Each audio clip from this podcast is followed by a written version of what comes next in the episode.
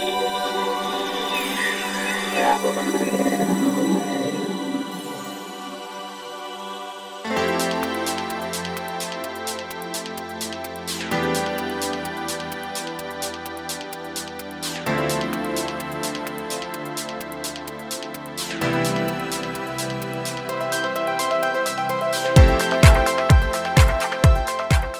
んにちは、ゆきです。菊間が第362回の時間がやってまいりました。早川さん、今週もよろしくお願いします。こんばんはよろしくお願いします。またか。なんかこんばんはってちょっと雰囲気変わるよね。なかなかどういう時間帯に皆さんが聞いてくださってるのかによって挨拶変えなきゃね。そうですね。ねえそんなリサーチもしたいななんて思いつつ、はい。やっぱり今日は5月の23日の配信になってると思うんですけど、今一番日本はいい季節じゃないですか。そうなの？だって暖かくて。やっぱこういう時はね旅に出たくなる。ででねの直前だね。そうそう早川さんは結構海外によく行ってらっしゃるイメージはあるんですけど、は国内旅行するとしたら、はい。結構気になってる場所とかってあります？ここ行ってみたいなっていう。それはね行ったことないところ。行ったことないところがいいけれどもでも行ってすごいもう一回行ってみたいなっていうところでもいいですよ。まあ沖縄だよねベタだけどゆきさんも好きな。あ沖縄ね。そして沖縄なんだけどそういう意味では本島と離島は西表島は行ったんだけど、うん。あとの離島は行ったことがないので離島って相当なんかいろいろあるじゃん？そうね、うん。でなんかほらどんどんそうは言ってもねほら開発されてったりさ、ええええ国の何か重要文化財とかになるとやっぱりいい悪いは別として、はい。で俺もその一人なのかもしれないけどこう開拓されてっちゃうじゃん、うん。だからそのまだ開拓されてないところ別に無人島で暮らしたいとちょっと違うんだけど、ところをなんか行ってみたいなというふうにあとはその逆で北海道もまあ観光でしか行ったことがないからこうなんかいろいろいろんなところを旅するようになった今の自分が北海道行ったらどんな感じになるかなっていう、まあ、その両方は行ってみたいなと。なるほどね。こう北か南かにそうね。思いっきもちろん他も行きたいところはあるけどたまには国内旅行もいいですよね。いや本当そう思います、ねえ。結構行ったことない県ってたくさんあるなって気づいたの、ね。ゆきちゃんは何どっか？でもやっぱこの時期北海道行きたいですね。富良野行きたい。ああいいね。ラベンダーね。ねえ。お腹空いてきちゃった。あなんだ俺ラベンダーって俺はこう女性的な ほらどっちが女性かわかんないけど。北の国からのね、まあまあロケ地ですし、まあこんばんはな時間だからね。しょうがない、ね、そうそうそう。そういうことです、はいなのでちょっと今日はね早川さんが国内に行くならどんなとこなのかなっていうのを伺ってみたかったんですけどね。あでもこうし締まりのいいところで申し訳ないけど、うん俺俺はそうそういう意味で場所っていうよりも番組で言ったのはとにかくおふあ言ったよね。お風呂温泉が大好きなので、あの時間見つけたら青春18切符でこう年齢制限あるよ。全国の。違うあれ18切符って18歳じゃないんだよ。嘘。あこれだけでオープニング終わっちゃうよ本当に？さあ皆さんこれが18歳と知らずに、えーいるゆきさん。えみんな知ってます？これ。まあ7割ぐらい知ってるはい、これはあの自分で調べてくださいこれ年齢ちょっと来週までにはい、調べてきますはい、はずですはい、なので僕はその青春18切符を使って、まあ、間違いないよ少なくとも僕が34年前やろうとした時はそれでや結局ちょっといろいろ予定があって使えなかったんであのやれやらなかったんだけど18歳っぽく見えたからじゃなくて。とにかく、えー青春18切符を使って、えー日本中を温泉を回りたいなと思ってます。ちょっとまさかのちょっと私知らなかった学びがあったオープニングでしたけども、ねはい。あの引き続きインタビューもいろいろな学び気づきがあると思いますので、どうぞお付き合いください。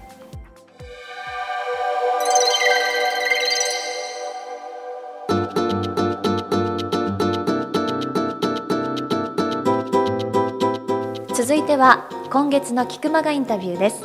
今月はクリエイティブディレクターの黒澤明さんをお迎えしてお話を伺っているんですけれども、はい。今週が第3回になります。いかがでしたかね今までのところで。はい。まあ、あのクリエイターということでお話伺ってますけどもちょっとパーソナルなところを言うとですね、まあ、言言って問題ないと思うんだけどいろいろお話伺うとやっぱりほら環境が人を作るっていうけど、うん。やっぱり彼もそうだなというふうに思っていて奥様も、えーまあ、デザインの仕事をずっとされていたり。あとは、えーお子さんもいらっしゃるんだけどお子さんもやっぱり近い、えーお父さんと近い仕事をしていたりまあだからなんだろうな。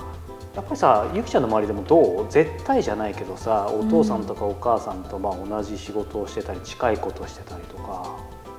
ああそうね。いや別にあの無理やり持っていくつもりはないんだけどでもやっぱりほら半分かは分かんないけどそれなりにいると思う興味の矛先は向くでしょうね、親御さんがそういう仕事してたら身近だから。でも全くほら逆のこともあるのでそれは一概には言えませんけどでもそれも全く理解できないってことはない。そうそう、うん、その全く逆っていうのも逆に言うとそのお父さんがこうだったからその逆言ったとかもそうそうそうそうだからいずれにしてもやっぱ環境が人を作るっていうことはあるんだなということを、まあ、ちょっと余談ですけども感じましたさあそれでは黒澤明さんのインタビュー第3回お聞きください。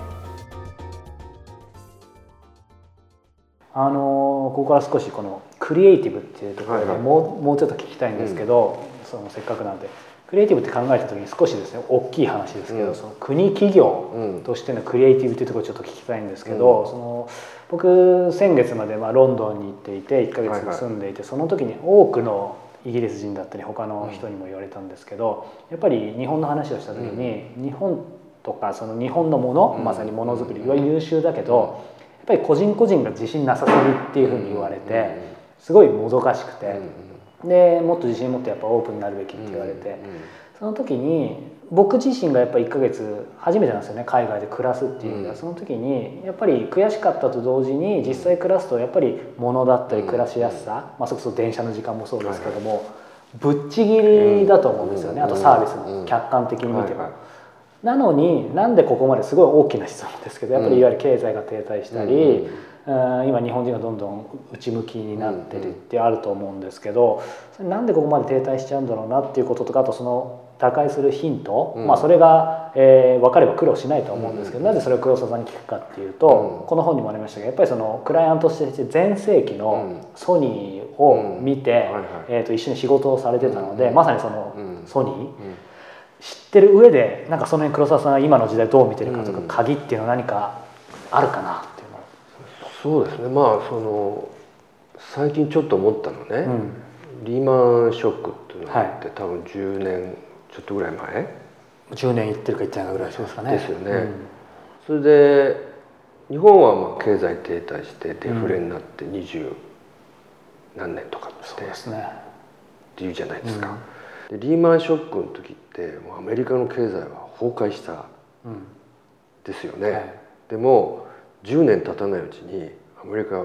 また復活した、うん、で日本と同じように金融緩和をしてたけど、はい、もうやめると言ってると、うん、で 僕ねこれがねやっぱアメリカって国の強さっていうのは、そこにあると思うんですよね。日本が二十数年抜けきらなかった経済をね、同じぐらいの大変なことをアメリカ10年足らずのうちに確かプラスに持っていくっていうね、でそれは注意深く見てると、政府は金融緩和しただけで、実はねそんな個人個人のことに関してはさ、やってない。やってないでしょうね。そうすると何が違うかというと、生きてる生活してる人のマインドしか違わないんだよね。でそう思うと、あの明らかに日本の人間はもっともっとマインドがオープンじゃないと難しいと思う。ね。で僕ある調査でもちょっと具体的数字は忘れちゃったけども、うん、要するにベンチャー企業の、っていうものは社会的にどうだっていう調査があって、うん、アメリカだと70%ぐらいの人が確かね素晴らしいことだって、うん、ベンチャー作って新しく企業を起こして、ビジネスを始めるのいいことだ、はい、日本は20%ぐらいしかいない。のあそんななんですね、うん、逆ですね、やっぱりねその新しいことをやってベンチャーだけども、うん、なんかそこには必ず経済が動く部分があるじゃないですか、うん。はい、マインドももちろん前向きじゃないとできないんだけどそういうやっぱりそこが問題だと思うね、で当時のソニーはすごくオープンマインドだってね、うんだから入社1年目の人が考えた製品アイデアでも、うん、少なくとも上司は潰しにはかからないというか、うん、もっと言うとトップも多分当時のトップはその製品開発みたいなところとはこう直の関係があってね、はい、アイデアをすごく拾いやすい。アップルみたいですね、まあ、今のアップルどうかわかんないですけど、そういうなんとかなオープンマインドがあって、やっぱ日本人はそこが欠けてると思うんだよね。あとやっぱりあれなんじゃないかねその言語が閉じてるよね、うん、日本語は素晴らしい言語だと僕は思うけども、日本語って一つの表記でもほらカタカナひらがな漢字横文字まであるってね、ね、外国の人にとってはすごく入りにくいね、うん、一つは障壁になって、うん、とは思うんですよね、ただそれは日本語をやめてね日本人は全部英語にしろって言ってるわけじゃ全然ないのよ、そこはすごく難しい問題だと思うんだけど、ただ逆に言うと日本のビジネスは日本語があるから守られてるところもあると思うんだよね。あまあそうでしょうね。間違いなく。うん、なんかそうさっきの話戻っちゃうんですけどその彼ら向こうでいろんな人と、まあ、最近接してて言われるのが、うん、つまり、まあ、単純にまさにそこを言われて、うん、ここオープンになって、もっと出てくれば全然いけるのにっていうふうに言われて。だからそれがすごいもどかしくて、まあかといってじゃあ全員海外出ろとか、必ず二十歳になったら2年間海外行けとか、まあ、個人的にはそれも面白いかなと思ってるんですけどやっぱ出ないと。その日本の良さもより分かんないと思う人は思うんですけどその個人的に聞きたいんですけど黒沢さんがもうもしそういう首相じゃないですけど日本の全権を、まあ、クリエイティブとして、そういう変えるというか何か権利を得られたな何かやりたいことあります？今の話に連動して。そうですね。やっぱりもっともっと海外と接する施策が取りたいね、うん、それとなんていうか学校教育とかあっても変えたい。でも教育大事ですよねやっぱり。思うね、うん、うんまあ、あとは文化とかカルチャーに関して、もっともっと国としては、うん。輸出産業としてね、うん、捉えて、うん、相当バックアップをしていくっていうことも必要。だと思うし、あとさっきねちょっと早川さんの質問でクリエイティブっていう話が出てね、はい、日本のクリエイティビティみたいなことを、はい。はい、で日本のクリエイティビティってね多分にね職人的なのよ、うん、だからもともとね閉じてるのよね。ああまあまあそうか、うん、30年こう、うん。陶器を作ってきたみたいな人、うん。うん、それがね日本のクリエイティビティ、うん、それはもう世界に冠たるものがあってね、うん、素晴らしいことなんだけど、今の時代にとってクリエイティブっていうのはなんか職人じゃなくてさ、もっと人と人がつながってさ、なんか一緒にコーペレーションしながらこう作っていくみたいなね、世界も当然あるんだけども、はい、日本のそのクリエイティブっていう職人世界は、うん、明文化されたさ技術の伝承がなくて、はい、俺の技を盗めよっていう、まあ、徒弟性みたいなものだったりね、はい、で死ぬ間際にようやって書くですよ、うん、こういうことだよって、うん、ただしな、これは門外不出だからっていうね、要するにその技術っていうのは社会に全く広まっていかないっていうね、縦の 一つの川筋にしか止まっていかないとそのクリエイティビティとか、クリエイティブに関するセンスとかスキルがね、っていう面白い社会ではあるんですよね。で西欧社会っていうのは、その例えばなんかこう作ったらさ、その工房があったらすぐさ本にしたりさ、全部わからさめにしようとするじゃないですか。そうですね、社会の共通財産です確かに。ね。でまあ、職人的なものも僕はクリエイティブの人だと一つだと思うけど、はい、そういう意味ではなんかもっともっとオープンなね、うん、うん、みんなが共有しつつ、うん、こう進めていけるクリエイティビティみたいなものが、必要だなと思うのよね。今の話聞いてと思いましたがちょうどその僕がやってコスモポリタンで、えーと、ロンドンで2年前にインタビューさせてもらった女性が風呂敷を、えーとまあ、現代風にアレンジして、えっと、日本の工場で、えっと、その職人さんを口説いて、うん、職人さんに作ってもらってそれを世界で今売っていてすごい売れてるんですよ。で最初その職人さんなんかに話した時もどうせ俺なんていいよみたいに言ってたんですけどその彼女がまさに、まあ、ある意味広告代理店かもしれないですけど新しい形の。彼女が入って今その両者をつないですごくうまくいってるのでそういうことも一つのヒントかもしれないですよね。でその職人的なクリエイティビティってさっきも言ったけども、クリエイティブの一つのジャンルとしては確実にあるんでそうですよね。何が足らないかっつったらね、うん、プロデューサーが足らないのよ。あやっぱりそうですよね。それを、うん、その価値を、魅力を世界に、とかあのほら言語が違う人たちに売っていくプロデューサーがいなくて、そうですね。どんなにいいものもねそのううまく伝わらなかったらないのと一緒ですからね、特に世界に出すんだったら。あの今その国企業としてのっていうところで聞きましたけど、うん、まあ、少しそっちにも入りましたね個人のクリエイティブっていうところで、うん、さっきもお話したように一億総クリエイター時代の今、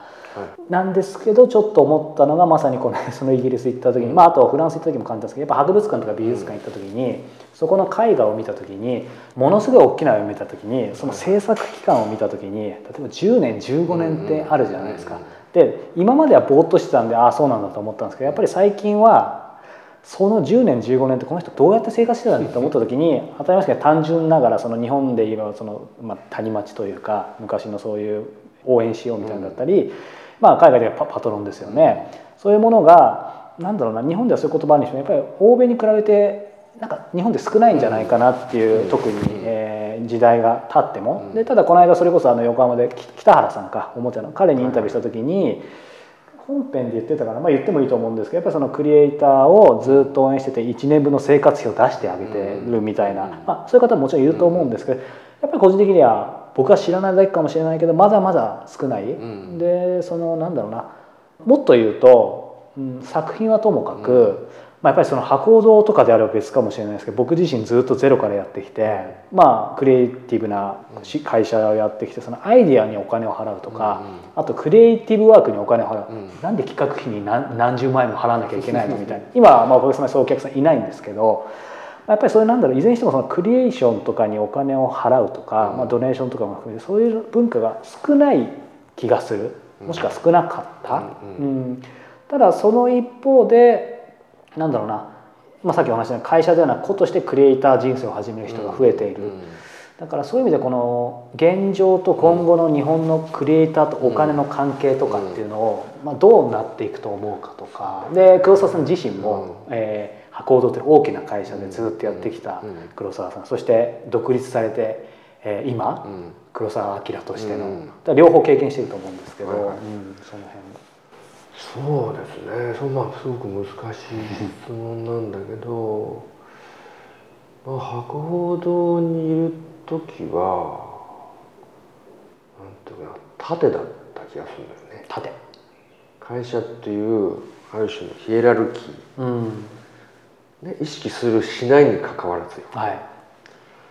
なんか物事が立てて動くっていうことが、会社員今は横で動くっていう感じかな、はい。うん、今のが自由だけど、うん、縦というかその組織で動くって何がいいかというと、うん、お金をアイディアや作業をね、お金にするシステムがあるんだよね、だから組織が持ってこられたんだけど、フリーになると、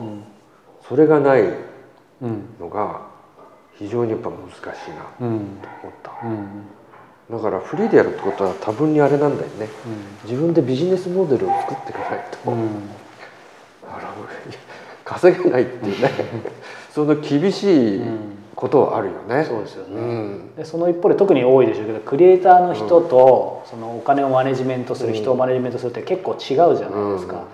だからこれからの時代ってなんだろうなそういうクリエイター増えてくる分、うん、まあ、さっきのプロデューサーとも一緒かもしれないし違うかもしれないですけど、うん、その、まあ、マネージャーなのか、うん、お金とか人をマネジメントする人、才能ってやっぱ必要なのかなそれはねものすごい必要。そうですよね、システナ礼拝堂でね古い話だけど、あの時の教皇の名前忘れちゃったけど あれも天井見ててここに絵があったらみんなびっくりしてね、天国に行ったと同じような感動。を味わうんじゃねえの？と、まあそれはイタリア語で言ったと思うんだけど、教皇がね、その時にミケランジェロって名前がポッと、まあ、ミケランジェロって、まあ、当時そんな大化になりかけのまだ若いやつだったから、あいつを指名したっていうね、その教皇のプロデュース度がすごいなと、それが今人類の宝になってるわけじゃないですか、そのシステムの礼拝とのね、企画がね。もちろん金も出したし、はい、口も相当出したと思うんだけど、うん、でもなんかそういうふうに目的があるわけだよね、うん、そのこの礼拝堂に入ったら世の中にはないほど人を感動させて神の世界をここに作り上げるんだっていう、うん、その高い目標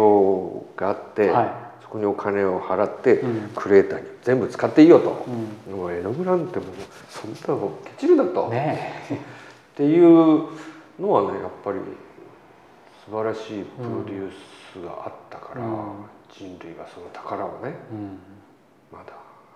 共有して、ね、いや本当思いますよ、うん。あの額縁とかだその絵の具とかもバカにならない値段。今もそうですけど、したらしいですね、うん、なんか例えば青色とかが手に入んない時代とかはもうすんごい高かったみたいだし、必ずそう支えてた人がいたっていうことですよね。うん、まあおも面白いのは電車ね、はい、電車いきなり電車の話なんだけど、はい、電車を動かしてる人ってさ、うん、レールを点検したりね、はい。まあ、車内を清掃する人っていう、まあ、要するに毎日同じことを繰り返し行うための作業をしてる人がいて、はい、これはこれでまたね、うん、ある種オペレーション領域なんだけど、うん、まあ、クリエイティビティがあると思うんだけど、うん、そうじゃなくて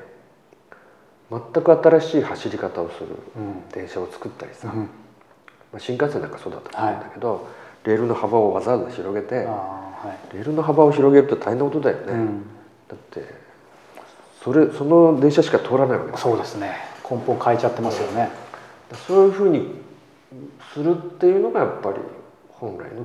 僕はクリエイティビティだと思って、それは何ていうのかな、まあ、言い古された言葉だけど、うん、クリエイティビティの中にイノベーションが含まれてるっていう、うん。うん、うまくいくクリエイティブって必ず何かを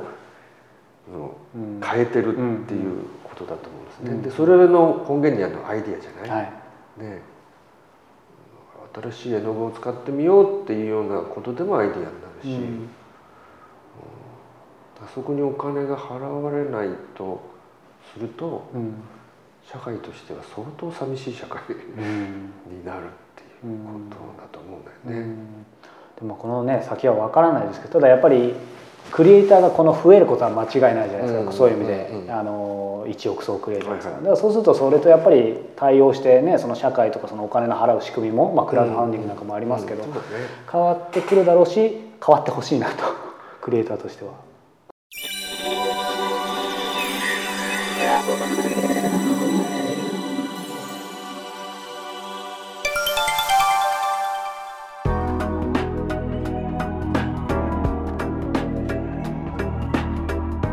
続いて良いこと良いもの。やってまいりました、はい、この私のお気に入りコーナー、はい、さあ今月は何をご紹介していただけるんでしょう？実はですね今回でこのコーナー。終わんないでよ、えー、14回目に。本当？わかんない。そのくらいじゃない？適当。すごいびっくりしちゃった。今終わるということをなんかあのフックしたかっただけでその後の回数は考えてなかったんですけどはい。今日はですね、はい、えー、いろいろ迷ったんですけどほら一時ネタがちょっと枯渇するかなと思ったんだけど、うん、また豊作になってきて何でしょう？あの今日はねあの超薄旅行用速乾バスタオルということで。それはもう読んで字のごとく？はい。このまま検索するとなんか出てくると思いますけど。あのー、これなんでこれを紹介するかっていうと、はい、俺あのロンドンに1か月、えー、この春というか冬住んでいて、ねね、その時に購入を、えー、考えて購入しましたで、うん、なぜかっていうとほら普通にさどっか旅行行くんだったらさ、まあ、少なくとも日本だったらさタオルはあるよね。大体のところは、ね、まずあるよね。アメニティねしっかりしてるし。ただ俺今回、まあ、ロンドンとはいえ逆にほらあの普通にアパートメントを借りてフラットに住んでたからなるほど、うん。まあ、タオルほら持ってってもいいけど面倒くさいからさ、うん、もう俺やっぱり今一番まあ、ある意味ちょっとバカかもしれないけどこだわってなくていかに軽くこう、うん、着ない持ち込みだけで生きるかっていうことを考えたからバスタオルかさばるんですよね超かさばるじゃん。そう。そうだからその時にかつてあの本当にかつてだけどスポーツクラブで、ちょっとインストラクターチックなことをバイトしてたことがあって学生時代ね、でその時に知ったんだけど、はい、ゆきちゃんダイビングとかするよね。それか知ってるかもしれないんだけどそれ名前セイムっていうのかもしれないけど、まあ、結局同じであのタオルというよりもこうなんていうんだゴムでできてるような青とか黄色とか赤とかのこれなんて表現したらいいかね。わかんない。どどうしたらいいの？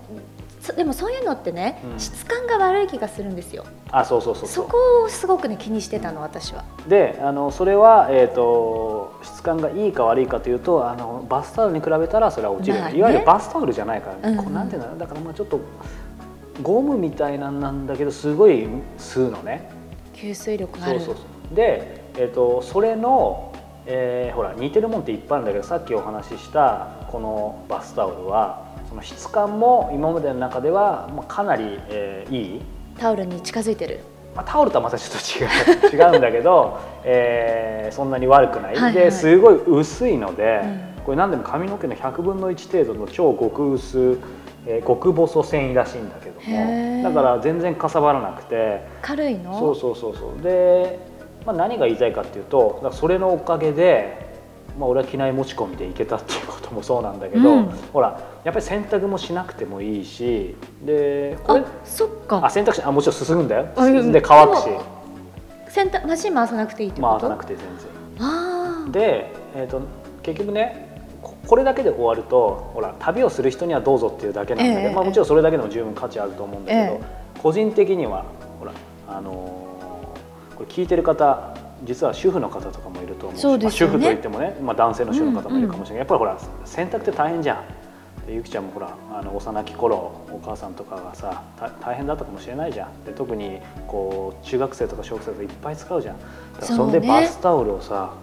っていう時に、えー、と個人的には、はい、えー、と俺はこれ以来家でもこれこのまま使っててあらご愛用？そうすごい楽だしそうそうそう。だからなんだろうなうん、普段使いにもいいですよっていうこと。旅行とかだけじゃないんだ。ただし本当にこうほらゆきさんのような質感が全てみたいな、ね、言ったそんなこと。こう 誰私？見た目もそうだしやっぱりその、ほらバスタオルこうゴージャスなものではないので、えー、そういう方にはどうかわからないけど例えばほら仮にゆきさんがね、えー、家庭を持ってママさんでお子さんがいてご主人がいたとしたらお子さんたち、はい、ご主人にどうするか任せますが、はい、あのこうほらバスタオルじゃなくてこれを提供するとすごく洗濯物も減りますよと。なるほど、ね、旅に始まり、えー、こうご家庭の洗濯物を減らすというところまで帰結した今回の良い子というものなんですけどなんか通信販売かなんかかと思っちゃった今最後の少しずつ言葉上手くなってきたよね。なんか巧みになってきてますよ、ここ。サイト困るかもしれないけどこう旅行代理店をやりつつこう通信販売をやろうかなそうね、はい、でもこれは用途用途に合わせていただいたらね、うん、とてもいいかもしれない、はい、さあでは最後に何でしたっけ？今日の良いものは。はい。超薄旅行用速乾バスタオルということでぜひお試しあれということはい。ご興味のある方はぜひ検索してみてください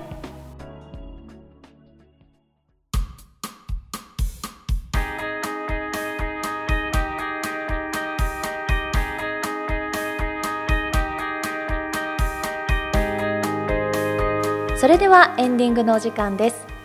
この番組ではリスナーの皆さんからの質問を募集しております。ひくまがトップページ入っていただきまして質問フォームのバナーをクリックしてください。そこから早川さんへの質問そして番組への感想などなどをお寄せいただければと思います、はい、採用させていただいた方には Amazon の500円分のギフト券をプレゼントさせていただいております。そして早川さんがやっていらっしゃいますコスモポリタン。こちらで今スペインのバルセロナでお豆腐屋さんをやっていらっしゃる元朝日新聞の論説委員の